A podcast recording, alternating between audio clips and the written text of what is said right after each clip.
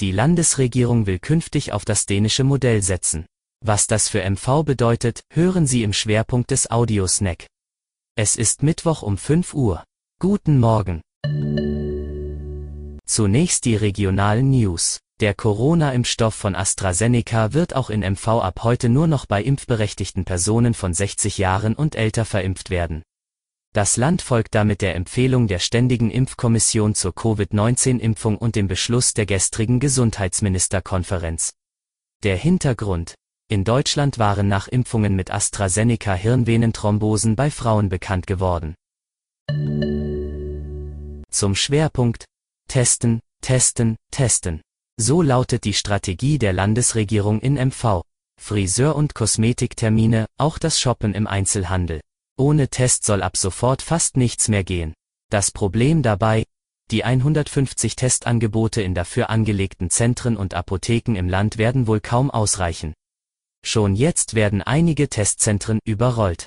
So hatte die neue Allgemeinverfügung beispielsweise am Montag bereits für einen Ansturm auf die Testzentren im Landkreis Ludwigslust-Parchim gesorgt.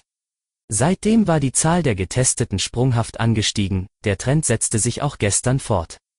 Die Testangebote werden wohl auch künftig kaum reichen. Und das obwohl Schulen nach Ostern zweimal pro Woche einen Corona-Selbsttest machen sollen. Dafür hat das THW am Wochenende 440.000 Tests verteilt. Auch die öffentlichen Verwaltungen sollen testen. 70.000 Menschen im Land. Reicht das, um die Lockdown-Öffnungen zu halten? Ministerpräsidentin Manuela Schwesig hofft auf das dänische Modell. Im Nachbarland werden 40 Prozent der Bevölkerung regelmäßig getestet. Das bedeutet für MV. Hier müssten 600.000 Bürger zweimal wöchentlich zum Test. Schwesig setzt auf die Wirtschaft und berief beim letzten MV-Gipfel eine Arbeitsgruppe mit Tobias Voitendorf, Geschäftsführer des Tourismusverbandes, an der Spitze. Gestern Nachmittag legte dieser ein erstes Konzept vor. Wir müssen den Unternehmen ein Instrument an die Hand geben, mit dem sie sehr schnell zu Tests kommen, die bezahlbar und praktikabel sind. Dafür sollen Tests bereits in den nächsten Tagen bereitgestellt sowie alle Angebote von Schulen, über Testzentren, Apotheken und Krankenhäusern bis hin zu kulturellen Einrichtungen und der Tourismuszentrale einbezogen werden.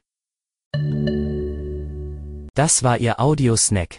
Alle Artikel zum Nachlesen und Hören gibt es wie immer auf svz.de-audiosnack.